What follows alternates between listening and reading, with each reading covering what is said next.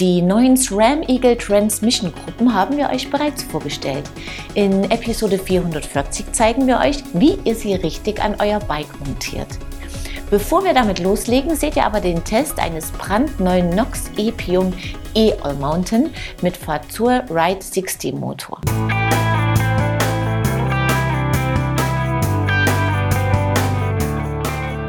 Nox hat mit dem Epium sein erstes Carbon-Bike im Programm. Das Epium gibt es als Enduro oder als All Mountain jeweils in drei Ausstattungsvarianten. Der Rahmen ist in Portugal gefertigt, die Lackierung unseres Testrads Jupiter sticht ins Auge. Das Testrad, ein Epium All Mountain 5.9 Jupiter Pro, markiert die mittlere Variante. 9.199 Euro kostet es.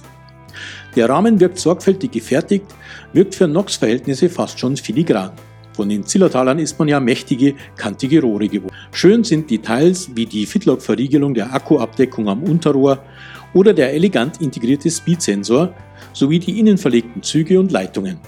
Außerdem die Flipchips an der Dämpferwippe und an den Ausfallenden. Mit denen kann der Radstand verändert werden, der Umbau zum Mallet mit kleinerem Hinterrad ist möglich. An der Wippe kann man die Geometrie verändern. Der Fazua Ride 60 Motor ist schön integriert.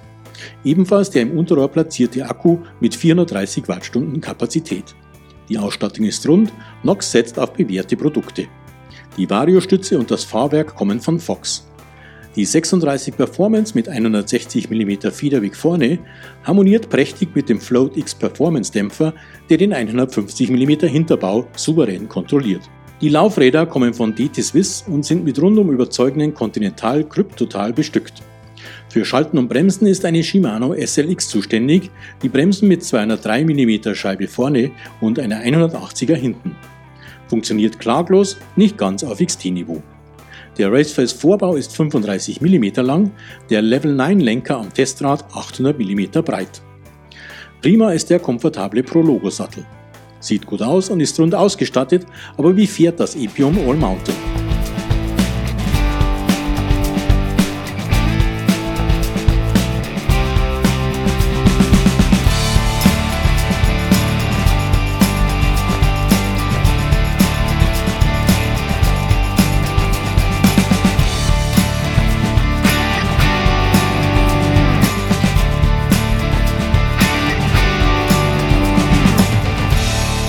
Steuerrohr ist verhältnismäßig kurz, zusammen mit dem Reach von 446 mm in der getesteten Rahmengröße M und dem geraden Lenker führt das zu gutem Druck auf das Vorderrad.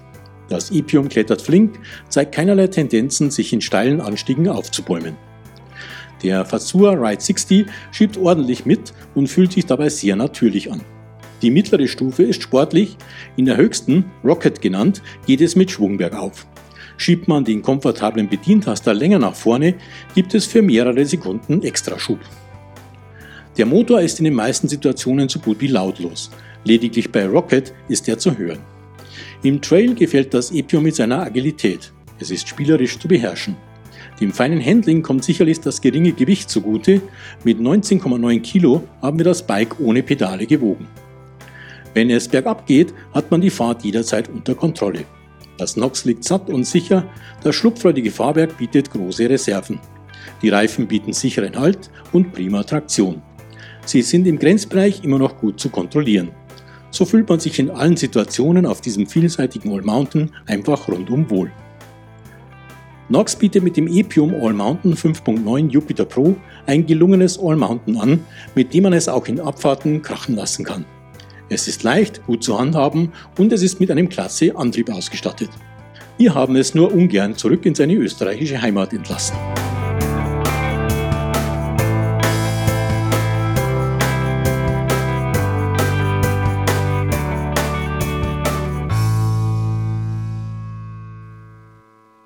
Ein auffälliges Design gepaart mit klasse Fahreigenschaften. Das neue Nox ist gut gelungen. Willkommen bei Bike TV, eurem Videopodcast rund ums Rad. Bevor euch Carsten Wollenhaupt von SRAM zeigt, wie ihr die Eagle Transmission Gruppen richtig montiert, haben wir einige News für euch.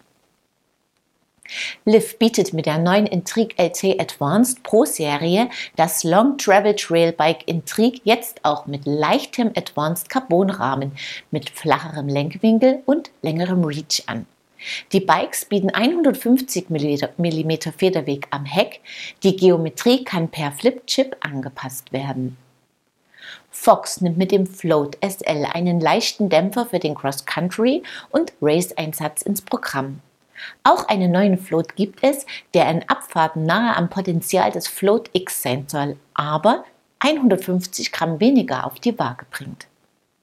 Specialized bietet mit dem neuen Epic World Cup einen Fully mit 75 mm Federweg am Heck an, das die Effizienz eines Hardtails mit der Kontrolle eines Fullies vereinen soll. Der Dämpfer ist ins Oberrohr integriert, Positiv- und Negativ-Luftfeder können unabhängig voneinander eingestellt werden. Mehr Informationen dazu und weitere News findet ihr auf unserer Homepage. Und jetzt erklärt euch Carsten Wollenhaupt die Montage einer SRAM Eagle Transmission Gruppe. Servus, ich bin der Carsten von der Firma SRAM. Ich bin der Technical Mountainbike Coordinator in der Marketingabteilung und wir zeigen euch heute den Anbau der neuen Eagle Transmission Schaltung, in dem Fall der X0 Gruppe. Zum Anbau der Gruppe brauchen wir folgende Werkzeuge. Ein 8 mm Imbusschlüssel, je nach Steckachse in dem Fall hier ein 6 mm Imbusschlüssel, ein 2 mm Imbusschlüssel, um die Kurbel einzustellen, einen guten Kettennieter, am besten einstellbar, in dem Fall von der Firma Rohloff, ein 8 mm für die Kurbel, ein Kassettenschlüssel und ganz wichtig, Drehmomentschlüssel. Wir beginnen mit der Montage der Kassette. Das ist hier die X0-Kassette. An der Kassette am Laufrad hat sich nichts geändert, das ist nach wie vor der XD-Antreiber. Ganz normal anbauen, Drehmoment 40 Newtonmeter. Machen ein bisschen Fett aufs Gewinde hier. Kassette aufsetzen, bisschen leicht einrastet, Drehmomentschlüssel und dann können wir das Ganze anbauen. So, als nächstes benutzen wir den Torx 25, um die Schalthebel anzubauen. Hier gibt es zwei Varianten. Rechts seht ihr die Bridge Clamp, welche gemacht ist für unsere MMX-Schalthebel. Die alternative Variante ist die Infinity Clamp für Leute, die eine andere Schalthebelposition bevorzugen oder nicht unsere Bremsen fahren bzw. keine MMX-Klemme, also Matchmaker am Fahrrad haben. Die neuen Schalthebel hören auf den Namen POT. Ihr seht hier eine rote Schutzfolie. Wozu ist die da? Jeder Schalthebel kommt mit verschiedenen Buttons, um sich seiner persönlichen Vorlieben anzupassen. Ich kann das Ganze mit dem Fingernagel entfernen, das wird reingeklickt. Und alternativ haben wir einmal konvex und konkav. Und je nachdem, nach meiner Vorliebe, kann ich es mal ausprobieren. Und wenn ich mir sicher bin, kann ich die rote Schutzfolie entfernen und das Ganze fixieren. Es ist nach wie vor übertauschbar, es ist kein dauerhafter Fix. Und die neue Bridge Clamp passt 100% perfekt an den aktuellen Matchmaker. Hier gibt es ein neues Teil, was hier drüber gestülpt wird. Eine Schraube, 25er Torx, und einfach anschrauben in der gewünschten Position. Der Pot ist frei drehbar in jeder Position und das Ganze wird hier über diese Klemmschraube fixiert. Wie ihr hier drüben seht, im Falle von meinem Fahrrad ist eine Reverb-Exel-Stütze verbaut. Natürlich funktionieren die neuen Pots auch beidseitig, auch mit der Exel-Stütze. Dann kann man per App sich die Schalter belegen, was wie funktionieren soll. Können wir aber später nochmal drauf eingehen. Ähm, Solltet ihr eine Reverb Access verbaut haben und die neuen Pods damit benutzen wollen, müsst ihr zu 99% an der Reverb Access ein Firmware-Update durchführen. Selbstverständlich sind die neuen Pods kompatibel zu den bisherigen Access-Komponenten und umgekehrt. Kurbeln der neuen Eagle Transmission sind, haben sich auch ein wenig geändert. In dem Fall bekommt die XO-Gruppe eine super leichte Alu-Kurbel. Sie gibt es in den Längen von 165 bis 175.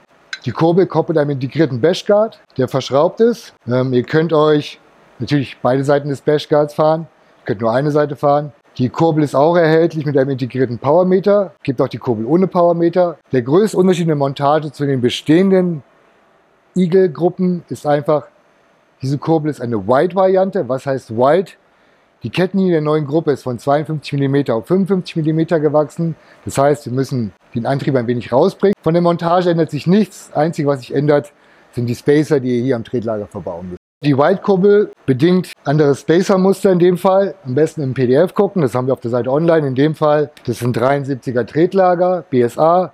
Brauchen wir auf der Nicht-Antriebsseite 3 mm Spacer und auf der Antriebsseite 7,5 mm Spacer.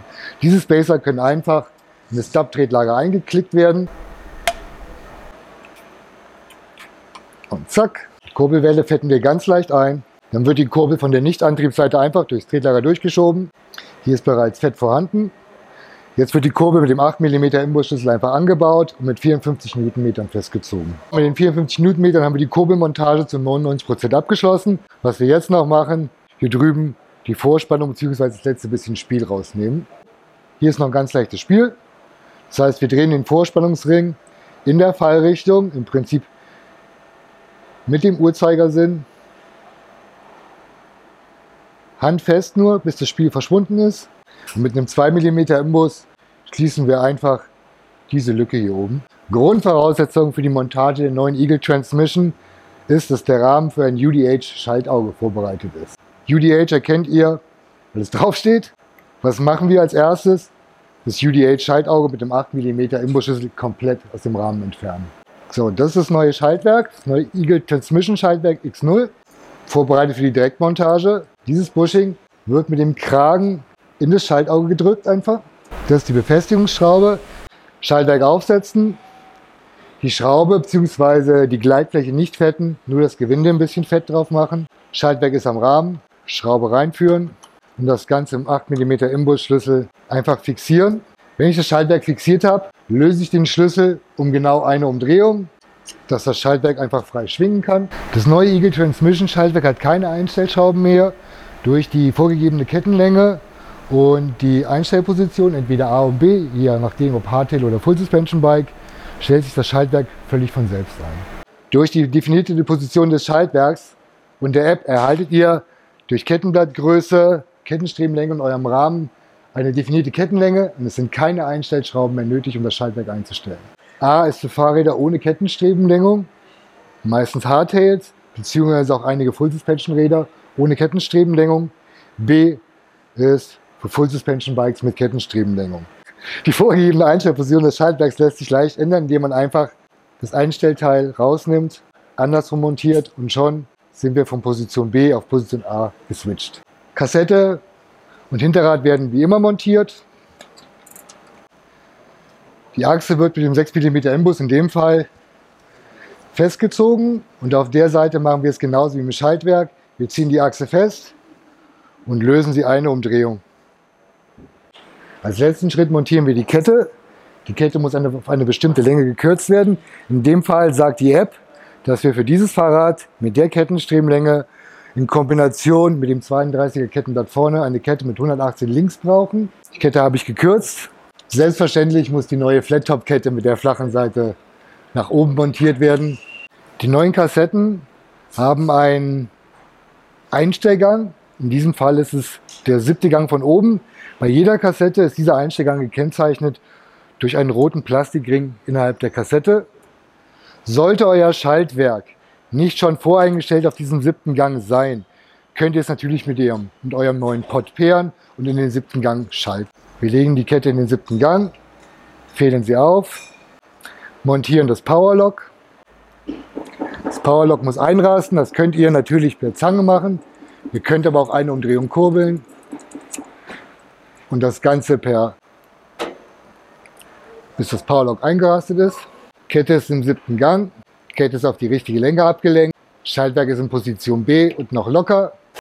Zum Einstellen der Schaltung bzw. um den ganzen Prozess zu Ende zu bringen, greifen wir das Schaltwerk am Käfig, ziehen es leicht nach hinten, bis wir etwas Kettenspannung haben